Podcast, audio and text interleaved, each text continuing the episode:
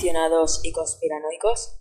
En este vídeo vamos a ver la versión oficial de el caso Alcácer. Hola, Hola, dime tu nombre. Toñi, Toñi, ¿desde dónde, Toñi? desde Alcácer. Desde Alcácer. Toñi, ¿cómo llevas tú la tarde de jueves? Pues bien, ¿Ya tienes más o menos planteado lo que vas a hacer ya mañana, que va a empezar el fin de semana o qué? no sé, Aún no lo sabes, ¿no? No. El caso es que en casa no te vas a quedar. no, eso está claro. Eso está claro. Toñi, Sí. venga, ¿qué quieres escuchar? Pues el Peter Feeling El Mayor Tom, sí, ¿no? ¿Y a qué se lo quieres dedicar? a Isabel, a Miriam, a Desi, Sí, a Ana, a Maya, Marisa, Belina, sí. Belén, Esther, Carmen y Cristina. ¿Te lo habías apuntado? Sí, Sí. Ah, yo es que digo, es que así de memoria yo no me sé tantos nombres de tantos amigos. bueno, Oye. a ti, a ti. Ah, pues, pues muchas gracias. Mira, por lo menos esta mañana se lo estaba comentando yo a mi novia, que, que no puede ser. Todo el mundo me dedica a temas menos ella. Oye, Toñi, muchas gracias por haber llamado y para ti va el mayor Tom de Peter Silling, ¿vale? Vale. Hasta luego y gracias. Las adolescentes desaparecieron la noche del viernes 13 de noviembre de 1992, cuando se dirigían haciendo autostop a una discoteca de la vecina localidad de Picaset, donde celebraban una fiesta de su instituto. La noche de la desaparición, Miriam García Borra, de 14 años, María Deseada Hernández, de la misma edad, y Antonia Gómez Rodríguez, de 15 años, eran tres amigas del municipio valenciano de Alcácer. A las 8 de la tarde del viernes 13 de noviembre salieron de casa de su amiga Esther, a quien acababan de visitar. Su intención era dirigirse a la discoteca Color, situada en las afueras del municipio anexo de Picasen. Previamente, Miriam había llamado a casa para ver si su padre las podía llevar, pero este había llegado del trabajo con fiebre y estaba en la cama. Esther, con gripe, decidió quedarse en casa. Para llegar hasta la discoteca desde Alcácer, había que recorrer una carretera que enlazaba los dos municipios, los cuales se encuentran separados entre sí unos dos kilómetros. El último tramo era oscuro, había viviendas junto a la carretera. Aparentemente, aquella noche las tres adolescentes decidieron desplazarse haciendo autostop, pero desaparecieron. La búsqueda de las niñas fue intensa desde el día siguiente a su desaparición y no estuvo exenta de incidentes. Ese mismo domingo, dos voluntarios de protección civil de 26 y 35 años que estaban participando en las labores de búsqueda por los barrancos de Picasen fueron arrollados por un todoterreno. El más joven murió en el acto, mientras que su compañero fue ingresado en el hospital con un traumatismo cranoencefálico y 14 fracturas en las piernas, de las que se consiguió re- recuperar con secuelas. descarto la posibilidad de que hayan tenido una mala idea y hayan pensado en irse, que quisiera creer que fue que es, eso es lo mejor que les podría haber pasado. Pero que les haya subido alguien y se las haya llevado. El problema es Aunque la ausencia de pistas era desalentadora, los investigadores recibieron numerosos testimonios de personas que creyeron haber visto a las niñas en diferentes puntos de España ese fin de semana. En Picasen, un chico de Alcácer que regresaba de color dijo haberlas visto mientras caminaban en dirección a la discoteca. Por último, una señora de Picasen manifestó haber visto desde el balcón de su casa como las tres niñas hacían un autostop debajo de su casa. La mujer aseguraba un pequeño coche blanco, ocupado por cuatro personas, paró a la derecha de la calzada y vio como las tres niñas se subían en él. Las fuerzas de seguridad centraron sus primeras investigaciones en amigos de las menores, clientes habituales de la discoteca y sus dueños, llegando a la conclusión de que las adolescentes no habían llegado al local en ningún caso. También se indagó entre los reclusos de la prisión de Picasen, puestos en libertad durante aquellos días. El ayuntamiento de Alcácer editó miles de carteles con los datos de las pequeñas y los medios de comunicación se volcaron en la búsqueda de las muchachas. Cientos de españoles aseguraron haber visto a las menores. El gobierno, el ministro del Interior José Luis Corcuera, se interesó personalmente por el caso y se entrevistó con los padres de las jóvenes. Su ministerio formó un equipo especial conjunto de la Guardia Civil y la Policía Nacional para colaborar en la búsqueda. El presidente del gobierno recibió en Nochebuena a las tres familias y les transmitió su profunda preocupación como padre. La búsqueda se amplió fuera de España, se puso al corriente a los servicios del Interpol. El día en el que se hallaron los cuerpos sin vida de las tres chicas, el padre de Miriam, Fernando García, se encontraba en Londres con los periodistas para promover allí su búsqueda. El 27 de enero de 1993, 75 días después de su desaparición, dos apicultores encontraron los cadáveres semienterrados en una fosa en el barranco de la Romana, un paraje de difícil acce- acceso próximo al pantano de Tous. El hallazgo de los cuerpos y el conocimiento posterior de las vejaciones a las que fueron sometidas conmocionaron profundamente a la sociedad. Criminales, asesinos, verdugos, no tenían que existir. Eso no se hace con las personas.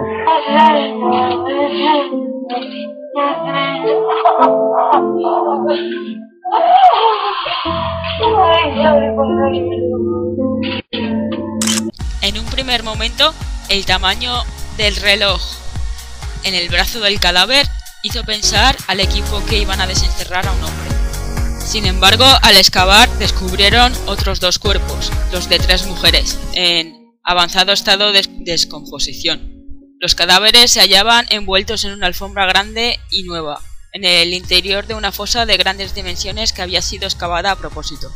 Los cuerpos estaban maniatados y apilados uno encima del otro sin tocarse entre sí. Dos de ellos presentaban la cabeza separada del resto del cuerpo. A pesar del deterioro de los cadáveres y sus prendas de vestir, los colores y los tejidos eran muy difíciles de identificar. Los expertos ya apuntaron que podría tratarse de las tres niñas. El juez declaró secretas las diligencias. Además de los cuerpos, en los alrededores de la fosa se hallaron objetos de diversa índole. La Guardia Civil los juntó todos para hacer una foto, cosa que no fue muy profesional. Y la pista más relevante fueron unos trozos de papel que se encontraron junto a unos matorrales. Tras su reconstrucción, resultó ser un volante del Hospital La Fe de Valencia a nombre de un tal Enrique Anglés Martins, que había sido atendido de sífilis unos meses atrás. Una vez desenterrados, los cadáveres fueron trasladados al cercano municipio de Yambay, sin haber realizado las autopsias. No existía certeza de que los cuerpos hallados fueran los de las adolescentes desaparecidas. Sin embargo, todos los inicios apuntaban a que se trataba de ellas. Los familiares se reunieron en el ayuntamiento de Alcácer cuando a última hora de la tarde se les comunicó la noticia. A las 11 de la noche acudió el presidente de la Generalitat Valenciana para estar en contacto con las familias. Poco antes de la medianoche, los cuerpos fueron trasladados al Instituto Anatómico Forense de Valencia, donde permanecieron toda la noche antes de que se les practicase la autopsia. Tarde del 27 de enero de 1993, tras el levantamiento de los cadáveres, siguiendo la pista del volante médico encontrado en la fosa, la Guardia Civil se personó en el domicilio de Enrique Anglés en Catarroja. Enrique era el hermano de Antonio, un conocido delincuente de la zona. En el domicilio se encontraban Enrique Anglés, su hermana Kelly, el novio de esta y la madre de los Anglés, Nusa Martins. Los tres primeros fueron enviados al cuartel de Petrex y se procedió al registro de la vivienda. Durante el registro llegaron otros hermanos de Enrique Anglés, Mauricio y Ricardo, acompañados de un amigo, Miguel Ricardo. Arias, el rubio. Un guardia civil reconoció a este último como el compañero de fechorías de Antonio y también fue llevado al cuartel en calidad de testigo. Enrique Anglés presenta una discapacidad intelectual.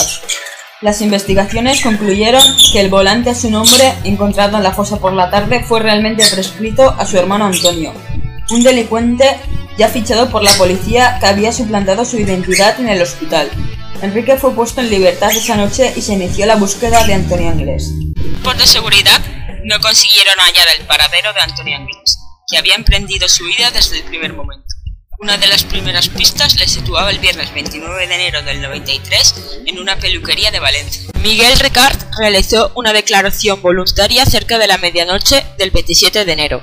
Debido a las contradicciones en las que incurrió, su amistad con Antonio Inglés y el hecho de que su coche coincidía con las descripciones de los testigos, Miguel Ricard pasó a estar detenido. No creo que haya hecho una cosa así. No creo pero que si lo ha hecho que lo pague. Que las pobres chicas también se merecían de.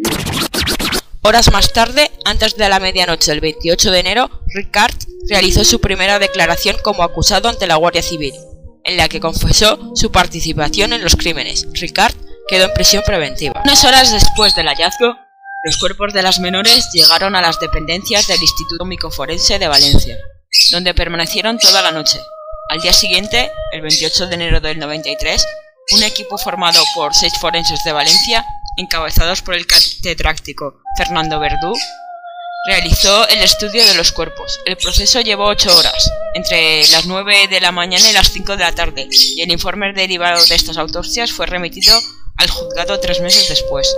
Inmediatamente después de las primeras autopsias y por requerimiento de las familias, el catedrático Luis Frontela realizó una segunda autopsia más minuciosa a los cuerpos de los adolescentes. En esta autopsia estuvieron presentes como observadores el equipo de forenses valenciano y dos guardias civiles que tomaron imágenes del procedimiento.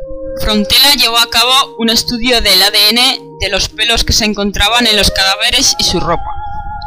Se hallaron 15 pelos, de los cuales 12 no pertenecían ni a Ricard ni a Inglés. Los tres restantes se encontraban dañados y no se pudieron analizar. Sabiendo un perito iba a hacer unas segundas autopsias, los amputaron las manos, los genitales, las cabezas y todas las lesiones que tenían los cadáveres. Además se lavaron. Pregunto yo, ¿qué creían que iba a hacer el perito? Sin lesiones, Luego tuvieron que enviarnos todos estos elementos. Cuanto más se manipulan y más se tarda en estudiar las partes de un cadáver, lógicamente se entorpece más la investigación. Frontela descubrió secuencias de ADN pertenecientes a entre 5 y 7 personas distintas en los pelos hallados, pero no pudo determinar el número exacto de personas que participaron en los crímenes. Apuntaba a una participación de al menos dos individuos, siendo probable la participación de tres o más.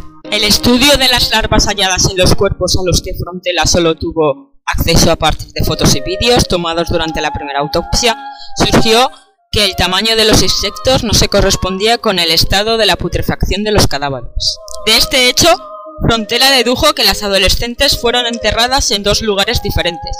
Además, la ausencia de livideces amoratamientos de los cadáveres, le llevó a pensar que los cuerpos de las niñas o bien sufrieron una fuerte hemorragia o bien estuvieron sumergidos en el agua, aunque no tuvo datos suficientes para demostrarlo. El informe derivado de las autopsias fue remitido al juzgado tres días antes del comienzo del juicio, tres años más tarde. Es difícil, ¿no?, que se pretenda encubrir a nadie. Yo más bien creo que hay lagunas en la investigación, muchas lagunas en la investigación tremendas lagunas que comenzaron desde la propia sumación del cadáver. Es decir, yo más bien veo defectos de intencionalidad de encubrimiento. Defectos de intencionalidad e encubrimiento. Miguel Ricard se autoincriminó en las declaraciones de los días 28 y 30 de enero y 2 de marzo.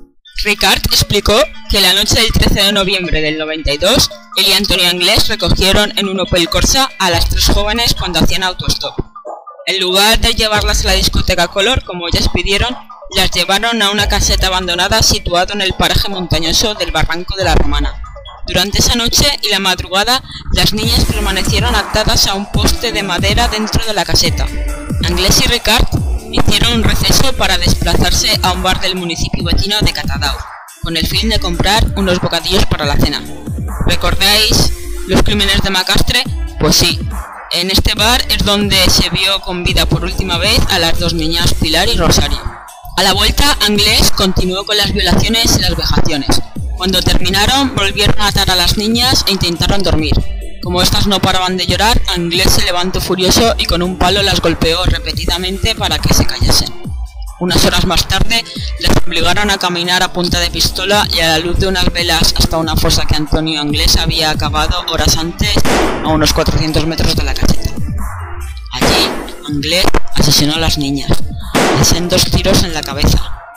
A continuación, envolvió sus cadáveres en un trozo de moqueta y las enterraron. El 29 de marzo, dos meses después de su detención, Miguel Ricard realizó una cuarta declaración ante el juez, José Miguel Bort, en la que dio un giro radical a su relato. Negó su participación en los crímenes y aseguró que la Guardia Civil le había torturado para forzar su autoinculpación.